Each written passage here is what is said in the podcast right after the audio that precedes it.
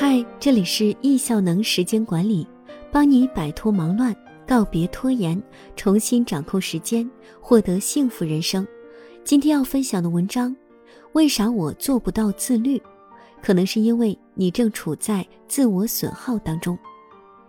最近参加了叶武斌老师的易效能时间管理课程，收获颇多，尤其很喜欢易效能组织的九十天践行计划。十几个小组成员一起定目标、学工具、践行打卡，相互鼓励，感觉很好。当然，我也发现了，在自律这个话题上，很多人有着一样的困惑。道理我都懂，为啥臣妾做不到？去年年初立下的 flag，今年再抄一遍。交了健身卡的钱以后，就真的没有以后了。下决心要坚持每天亲子阅读。可是发现时间根本不够用，那明天吧。忙碌一天很累，告诉自己要早点睡。可当你坐在床上刷手机时，所有的困意都不值一提了。然后在深夜里焦虑自责，哎，我今天怎么又堕落了？今天我们就来谈谈，为何我们想自律又很难做到呢？可能是因为你正处在自我损耗当中，在心理学里有一个自我损耗理论，他认为我们每个人的自控力和意志力是一种有限的能量，当我们消耗掉这种能量之后，就更容易对后面发生的诱惑屈服。就拿小林的故事来说吧，小林是一位新手妈妈，每天只有在孩子睡了之后，才终于有时间拿起手机玩玩。一不小心就到了十二点。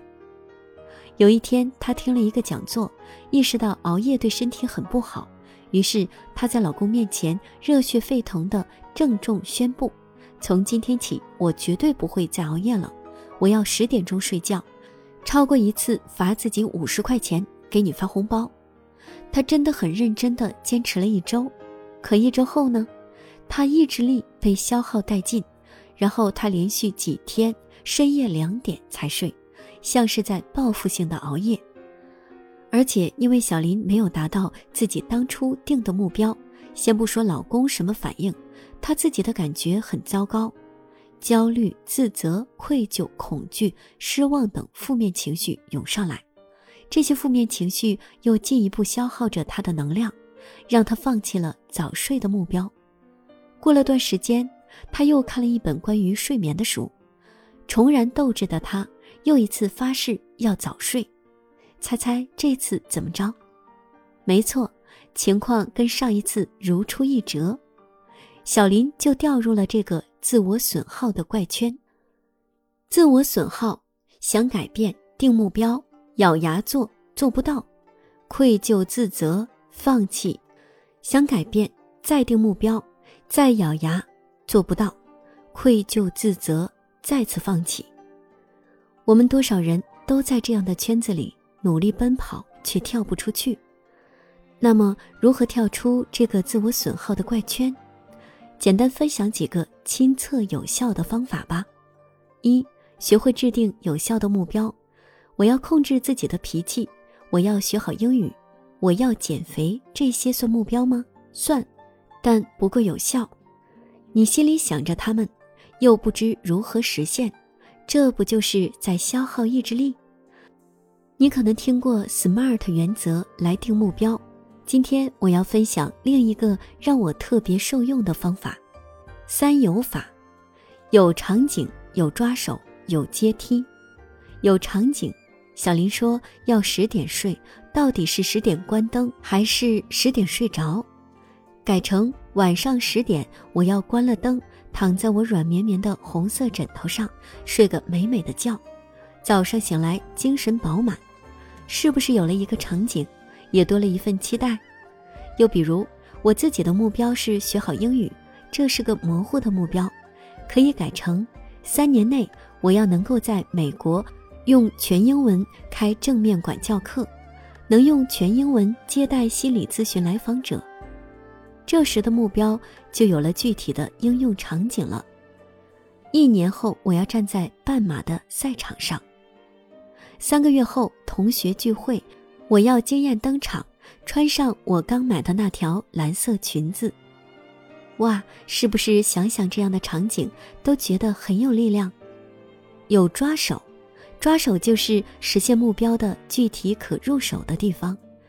比如十点躺在枕头上的目标，要具体怎么入手呢？可能要列一个晚间惯例表，是一个九点的闹钟，闹钟响了，把手机放在客厅充电，接着去洗澡护肤，十点了关灯躺下。比如，每年五十本书这个目标，也是不知从何入手，那就再问自己几个问题，找到抓手。读什么类型的书？列个书单，多长时间读一本？每天几点阅读？定个时间和场景。怎样算是读完？是听完写读书笔记，还是给别人分享？你看，有了抓手的目标，是不是更容易操作实践了？有阶梯，我们经常是这样定目标的：我要每年读五十本书，那就平均分，每周读一本；我要学英语，那就每天二十个单词，每天一篇文章。这种单一重复。平均用力的方式本身就是在消耗意志力，很难坚持。以学英语为例，我们可以用阶梯法把目标分解，每一个阶梯也是一个场景。第一节可以日常绘画，出国旅游、点餐、打车、问路、住酒店。第二节可以读英文杂志，比如《国家地理》。第三节。可以无字幕看美剧。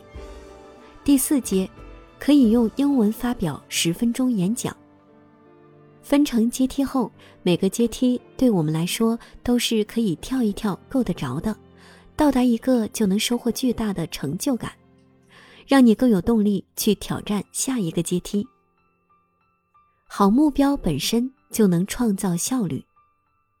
二，培养积极情绪。培养积极情绪，正反馈很重要。比如早睡目标，本周七天里面五天没做到，两天做到了。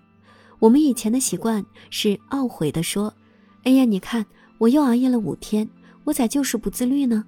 那如果换一个角度想，哇，本周我做到了两天早睡，你看我是可以做到的啊。还有小林可以把做不到罚自己五十元，改成。做到了，给自己一个小小的庆祝；做到了三天，就买点爱吃的水果庆祝；做到了七天，就去做个 SPA；做到了十五天，给自己买双新鞋。哪怕是做到的那一天，在日历上面画一个勾，都是一次正反馈。三，伙伴的力量，一个人走得快，一群人走得远，绝对是真理。一起做一件事，你会得到大伙的正反馈，同时你也有机会去鼓励他人、服务他人、转交他人，那种归属感和价值感会激发你巨大的内驱力。四，学习一点心理学，心理学可以帮助你更清晰地认识自己。我为什么会感到焦虑？为什么会拖延？为什么我和他的看法如此不同？在认识自己的基础上。再掌握一些心理学工具，就能知道如何处理消极情绪，培养积极情绪，如何鼓励自己、激发自己，如何构建幸福健康的关系等等。学点心理学，由内而外的改变，我们就能靠内驱力前行，而不是仅靠消耗意志力。五、学习时间管理。很多人听到时间管理，就理解为需要管理时间。而事实上，时间是无法被管理的，需要管理的其实是我们自己。每个人每天的时间是一样的，都只有二十四小时，但每个人都有很多事情，如看新闻、写报告、听网课、会议、聊天、网购、人际交往、运动健身、经营家庭、陪伴孩子。但这些事对每个人而言价值却不同，因此。要找到对自己人生产生积极重要影响的事情，在优质的时间、合宜的空间、集中旺盛的精力优先完成，优先高效的完成对自己重要的事情，获得满足感，也能获得更多的时间去做更多的事情。